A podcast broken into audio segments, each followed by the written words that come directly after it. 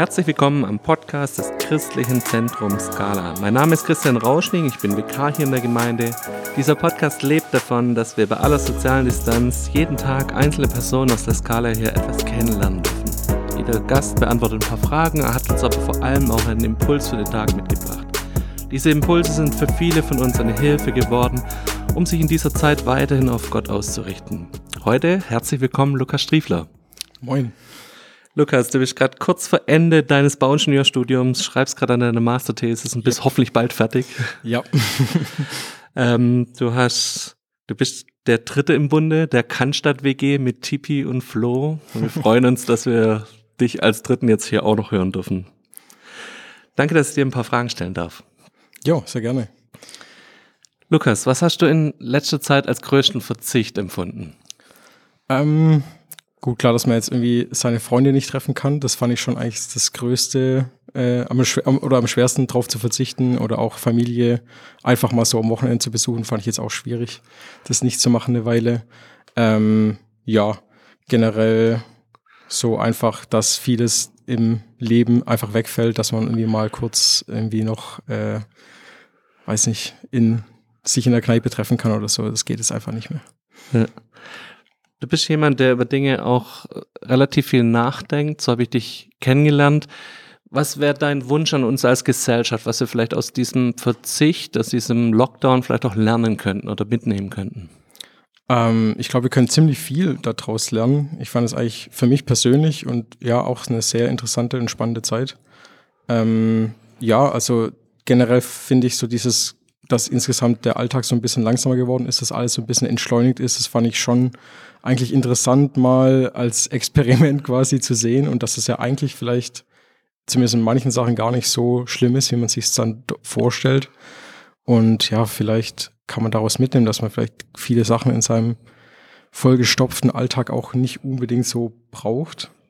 Ähm, und ja, das Kontakt halten, wo man jetzt so ein bisschen mehr investieren musste, um das aufrechtzuerhalten, ist vielleicht auch eine gute Angewohnheit. Das äh, weiter so zu machen. Und so als Gesellschaft denke ich auch, ähm, diese Solidarität, die man so zeigt ähm, und auch spürt im Land, das ist schon was sehr Ermutigendes, finde ich. Und auch, ähm, dass man, wenn jetzt die Dringlichkeit da ist, plötzlich irgendwie auch so Probleme mal schnell lösen kann, dass das geht, das finde ich doch schon auch ermutigend für andere Herausforderungen, die kommen. Auf was freust du dich am meisten, wenn diese Kontaktsperre rum ist? Was ist das Erste, was du machst? Ähm, ach ja, und so, weiß nicht, mal grillen mit den Freunden oder sich im Biergarten treffen. Wäre schon cool, so wenn jetzt dann Sommer, der Sommer kommt, wenn das irgendwann mal wieder geht. Ich glaube, da freuen sich viele drauf. Lukas, auch du hast uns einen Impuls mitgebracht. Wir freuen uns drauf. Mhm. Genau, ich habe ähm, eine Bibelstelle mitgebracht, die steht im Lukas 5, Vers 17 bis 26 und ich lese sie einfach mal vor. Eines Tages saßen einige Pharisäer und Schriftgelehrte dabei, als Jesus lehrte. Die Männer waren aus den Dörfern von ganz Galiläa, Judäa und sogar aus Jerusalem hergekommen. Und die heilende Kraft des Herrn ging von Jesus aus. Da trugen ein paar Männer auf einer Matte einen Gelähmten herbei. Sie versuchten durch die Menge zu Jesus vorzudringen, doch es gelang ihnen nicht. Schließlich stiegen sie auf das Dach, nahmen ein paar Ziegel weg und ließen den Kranken auf der Matte mitten unter die Zuhörer hinab, Jesus direkt vor die Füße. Als Jesus ihren Glauben sah, sagte er zu dem Mann, Sohn, deine Sünden sind dir vergeben. Für wen hält dieser Mann sich? sagten die Pharisäer und die Schriftgelehrten zueinander. Das ist doch Gotteslästerung. Wer außer Gott kann Sünden vergeben? Jesus wusste, was sie dachten, und fragte sie, was macht ihr euch für Gedanken in euren Herzen? Ist es leichter zu sagen, deine Sünden sind dir vergeben, oder steh auf und geh? Ich werde euch beweisen, dass der Menschensohn auf Erden die Vollmacht hat, Sünden zu vergeben. Und er wandte sich an den Gelähmten und sagte, Steh auf, nimm deine Matte und geh nach Hause.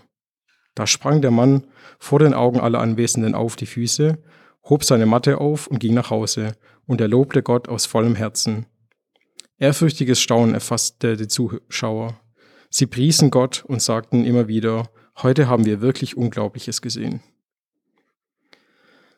Ich hatte vor ein paar Tagen eine Hauskreis-Session mit, mit meinem alten Hauskreis aus USA noch, ähm, was, wo ich jetzt glücklicherweise wieder teilnehmen kann, weil die das generell wieder online machen. Ähm, und da haben wir über diese Stelle geredet und wir sind, ja, mich haben einfach so ein paar Sachen irgendwie so direkt angesprochen, die ich irgendwie sonst oft überlesen hatte. Und ich dachte einfach, ich bringe das mal mit und ähm, gebe euch das weiter. Vielleicht könnt ihr ja auch was mitnehmen. Ähm, genau, das Erste, was mich irgendwie so direkt angesprungen hat, ist, ähm, dass Jesus, als dieser, als sie diesen Mann runterlassen, sieht er seinen Glauben und sagt zu ihm, deine Sünden sind dir vergeben. Also ich stelle mir das irgendwie so ein bisschen vor, als der Mann, der da auf der Matte liegt, so, okay, cool, habe ich aber irgendwie eigentlich, deswegen bin ich eigentlich gar nicht hierher gekommen. Ähm, und ich finde es irgendwie eine krasse Aussage, weil Gott oder Jesus in dem Moment eigentlich als allererstes das Herz von dem Mensch sieht, von dem Gelähmten sieht. Er sieht nicht seine Krankheit als sein erstes Problem, sondern er sieht sein Herz. Und ähm, ja, es war sicherlich nicht, also es war offensichtlich nicht das erste Anliegen von dem Gelähmten, warum er hergekommen ist, aber das war die Prio 1 für Jesus. Und ähm, für mich hat das irgendwie, ja, das, das sagt für mich aus, dass einfach Gott unser Herz heilen möchte und dass es ihm am wichtigsten ist. Und ich denke, wir können uns sehr oft in der Situation wiederfinden von diesem Gelähmten, dass wir eigentlich irgendwie, ja, in dem bisschen gefangen sind, in diesem, menschlichen, weltlichen, diese Probleme, die um uns rum sind, irgendwie Job und Familie, was auch immer, wo es immer mal wieder einfach hakt bei uns Menschen und vielleicht das gar nicht so als Prio einsetzen oder gar nicht diesen Fokus darauf haben, was ist eigentlich mit unserem Herzen. Und ja, man hat vielleicht dann diese Denke, ja, wenn ich dann erstmal geheilt bin oder so, dann geht's mir viel, viel besser. Und Jesus hat aber irgendwie einfach eine andere Priorität. Und das wird irgendwie in dieser Stelle deutlich und das finde ich total ermutigend. Ähm, was ich auch sehr ermutigend finde, ist, wie es dann einfach weitergeht, wie Gott äh, oder Jesus ihn aber sieht und dann natürlich irgendwie auch, um den Pharisäer ein bisschen zu beweisen, dass er jetzt nicht nur einfach das so daher sagt, dass er seine Sünden vergeben hat, sondern das auch irgendwie beweist, wer er ist eigentlich, dass er eigentlich Gott ist. Ähm, klar, er hat ihn dann auch geheilt. Und also er übergeht diese menschlichen Probleme, in denen wir sind, nicht einfach, sondern er sieht diese Nöte und kümmert sich auch drum. Aber er hat eben eine andere Priorität. Und für mich war das einfach, oder ich habe mich dann gefragt, ja, wie oft komme ich eigentlich persönlich zu Gott und sage, hey, ich gebe dir mein Herz, heil mal mein Herz. Das ist irgendwie, irgendwie, ja, eine Perspektive, die ich, ich zumindest oft nicht habe. Ähm, okay, Erster Punkt. Und der zweite Punkt, den ich da irgendwie mitgenommen habe, ähm, ist, dass diese Freunde von diesem Gelähmten sich irgendwie nicht gleich entmutigen, lassen, als sie da hinkommen und nicht irgendwie zu Jesus durchkommen, äh, sondern sie bleiben echt dran. Sie überlegen sich eine wahnsinnig kreative Lösung, auf dieses Dach zu klettern und so ein halbes Haus zu zerstören, einfach mal ein paar Ziegel wegzunehmen äh, und äh, die, ihren Freund darunter zu lassen auf einer Trage. Also irgendwie hatten die schon, die waren schon sehr entschlossen. Und das fand ich irgendwie auch für mich sehr inspirierend. Und ja, kann man sich mal fragen, wie oft bin ich eigentlich selber so entschlossen, zu Jesus zu kommen, wirklich auch eine Antwort zu kriegen und so lange dran zu bleiben, bis ich, ja, ich weiß nicht, eine Antwort gefunden habe auf das, warum ich zu Jesus komme. Okay, das war jetzt ein kurzer Punkt. Ich habe noch einen dritten Punkt, den ich daraus mitgenommen habe. Ähm, und zwar finde ich, dass dieser Gelähmte ziemlich coole Freunde hatte.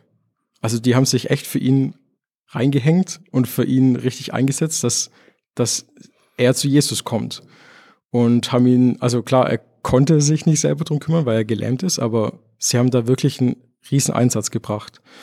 Und auch das hat mich irgendwie wieder ermutigt. Oder ich habe mich gefragt, ja, wie kann ich selber so ein Mensch sein, der, dem es echt wichtig ist, dass andere Leute irgendwie zu Jesus kommen dass äh, ich irgendwie alles in Bewegung setze, dass andere Menschen diesen Zugang finden zu Gott. Und ja, das fand ich einfach sehr ermutigend und ich denke, das kann sich, können wir uns öfter mal fragen, so, wo sind denn Leute um uns rum, die das vielleicht brauchen, wo wir uns vielleicht einsetzen können und was wir da tun können. Genau. War jetzt kurz, aber das sind irgendwie meine drei Punkte, die ich aus dieser Geschichte mitnehme und ich, ja, mich hat die Geschichte sehr ermutigt und ich denke, es passt auch gut in die Zeit. Es gibt viele Leute, die gerade es vielleicht auch brauchen, für die wir so ein Freund sein können, der sich wirklich einsetzt und reinhängt. Ähm, ja, genau. Lukas, herzlichen Dank dir. Du hast uns gleich drei Punkte mitgebracht. Mich haben alle drei auch wirklich angesprochen. Danke, dass du uns das mit uns geteilt hast. Lukas, magst du uns noch segnen, dass wir auf der einen Seite vielleicht heute ein bisschen mehr einen Fokus auf unser Herz legen, so wie Gott es auch macht, dass wir auf der anderen Seite auch diese Entschlossenheit, Gott zu suchen, an den Tag legen und als drittes vielleicht auch für jemanden Freund sein können, der, der dafür sorgt, dass, dass dieser Freund dann Jesus findet. Ja, Segne uns gerne, dafür bitte. Jesus, ich danke dir echt für diesen coolen Tag. Ich, und ich bitte dich, dass du echt mit uns jetzt in, die, in den Tag gehst oder in den nächsten Tag, wann auch immer, ja, derjenige, der den Podcast hört, den Podcast hört. Ähm, ich bitte dich wirklich, dass du uns hilfst zu sehen, was wirklich wichtig ist, dass du uns hilfst zu verstehen, dass es um unser Herz geht, dass es nicht darum geht, was wir leisten, machen, was, was für Probleme wir stecken, sondern dass es um unser Herz geht und um unseren Glauben an dich und ja, dass du uns echt erlösen und retten kannst und ich bitte dich, dass das echt Realität wird immer mehr in unserem Leben, dass wir das wirklich ganz tief drin verstehen und das ein wichtiger Bestandteil für jeden von uns wird. Und ja, ich bitte dich auch für offene Augen einfach für Leute um uns rum, dass ähm, ja, da wo Leute das vielleicht von sich aus nicht schaffen, weil sie gelähmt sind in irgendeiner Weise, dass wir da ein offenes Auge dafür haben und dass wir wirklich ein Freund sind, der entschlossen ist, der äh, mutig ist und daran glaubt, dass Jesus helfen kann und dass wir wirklich uns reinhängen und ja, wie diese in dieser Geschichte wirklich alles dafür geben, dass dieser Mensch zu Jesus kommt. Ja, und ich bitte dich auch von selber, dass wir uns nicht entmutigen lassen von Schwierigkeiten, von widrigen Umständen, von einer Riesenmenge, die im Jesus drumherum steht und irgendwie den Weg versperrt, sondern dass wir entschlossen sind, äh, wirklich trotzdem zu dir zu kommen, Gott, und äh, ja, dass du uns auch nicht wegschickst, sondern dass du uns, dass du dich freust und unseren Glauben siehst und uns errettest. Dafür danke ich dir. Amen. Amen. Lukas, herzlichen Dank dir fürs Kommen. Gerade in der Phase von dem stressigen Endspurt deiner Masterarbeit nimmst du dir Zeit für einen Podcast. Herzlichen Dank. Wir wissen das echt zu schätzen. Sehr gerne. Und wir verabschieden uns mit einem Bibelvers des Tages, Psalm 25, Vers 5. Leite mich durch deine Wahrheit und lehre mich, denn du bist der Gott, der mir hilft. Täglich hoffe ich auf dich. Das wollen wir euch mitgeben für den Tag. Wir wünschen euch Gottes Segen und Adieu. Tschüss.